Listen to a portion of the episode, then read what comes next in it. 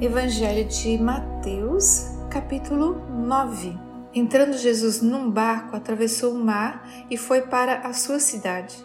Alguns homens trouxeram-lhe um paralítico deitado em sua maca. Vendo a fé que eles tinham, Jesus disse ao paralítico: Tenha bom ânimo, filho, os seus pecados estão perdoados. Diante disso, alguns mestres da lei disseram a si mesmos: Esse homem está blasfemando. Conhecendo Jesus, os seus pensamentos, disse-lhes: Por que vocês pensam maldosamente em seu coração? O que é mais fácil dizer? Os seus pecados estão perdoados ou levante-se e ande? Mas, para que vocês saibam que o Filho do Homem tem na terra autoridade para perdoar os pecados, disse ao paralítico: Levante-se, pegue a sua maca e vá para casa. E ele se levantou e foi. Vendo isso, a multidão ficou cheia de temor e glorificou a Deus, que dera tal autoridade aos homens. Saindo, Jesus viu um homem chamado Mateus sentado na coletoria e disse: Siga-me. Mateus levantou-se e o seguiu. Estando Jesus em casa, foram comer com ele e seus discípulos muitos publicanos e pecadores. Vendo isso, os fariseus perguntaram aos discípulos dele: Por que o mestre de vocês come com publicanos e pecadores? Ouvindo isso, Jesus disse: Não são os que têm saúde que precisam de médico, mas sim os doentes. Vão aprender o que significa isso. Desejo misericórdia, não sacrifícios. Pois eu não vim chamar justos, mas pecadores. Então os discípulos de João vieram perguntar-lhe por que nós e os fariseus jejuamos, mas os teus discípulos não.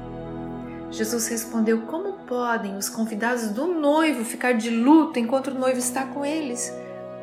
Virão dias quando o noivo lhes será tirado, então jejuarão. Ninguém põe remendo de pano novo em roupa velha, pois o remendo forçará a roupa, tornando pior o rasgo nem se põe vinho novo em vasilha de couro velha. Se o fizer, a vasilha arrebentará, o vinho se derramará e a vasilha se estragará. Ao contrário, põe-se vinho novo em vasilha de couro nova e ambos se conservam. Falava ele ainda quando um dos dirigentes da sinagoga chegou, ajoelhou-se diante dele e disse: Minha filha acaba de morrer. Vem e impõe a sua mão sobre ela, e ela viverá. Jesus levantou-se e foi com ele também os seus discípulos. Nisso, uma mulher que havia 12 anos vinha sofrendo de hemorragia, chegou por trás dele e tocou na porta do seu manto, pois dizia a si mesma: Se eu tão somente tocar em seu manto, ficarei curada. Voltando-se, Jesus a viu e disse: Ânimo, filha, a sua fé a curou e desde aquele instante a mulher ficou curada. Quando ele chegou à casa do dirigente da sinagoga e viu os flautistas e a multidão agitada, disse: Saiam, a menina não está morta, mas dorme. Todos começaram a rir dele. Depois que a multidão se afastou, ele entrou, tomou a menina pela mão e ela se levantou.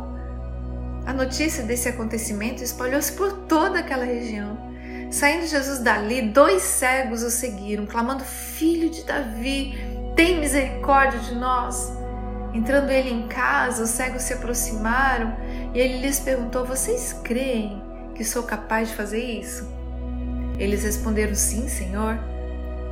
E ele, tocando nos olhos deles, disse que seja feito segundo a fé que vocês têm. E a visão deles foi restaurada então Jesus os advertiu severamente: cuidem para que ninguém saiba disso. Eles, porém, saíram e espalharam a notícia por toda aquela região. E enquanto eles se retiravam, foi levado a Jesus um homem endemoniado que não podia falar. Quando o demônio foi expulso, o mudo começou a falar. A multidão ficou admirada e disse: Nunca se viu nada parecido em Israel. Mas os fariseus diziam: é pelo príncipe dos demônios que ele expulsa demônios. Jesus ia passando por todas as cidades e povoados, ensinando nas sinagogas, pregando as boas novas do reino e curando todas as enfermidades e doenças. Ao ver as multidões, teve compaixão delas, porque estavam aflitas e desamparadas como ovelhas sem pastor. Então disse aos seus discípulos: A colheita é grande, mas os trabalhadores são poucos. Peçam, pois, ao Senhor da colheita que envie trabalhadores para a sua colheita.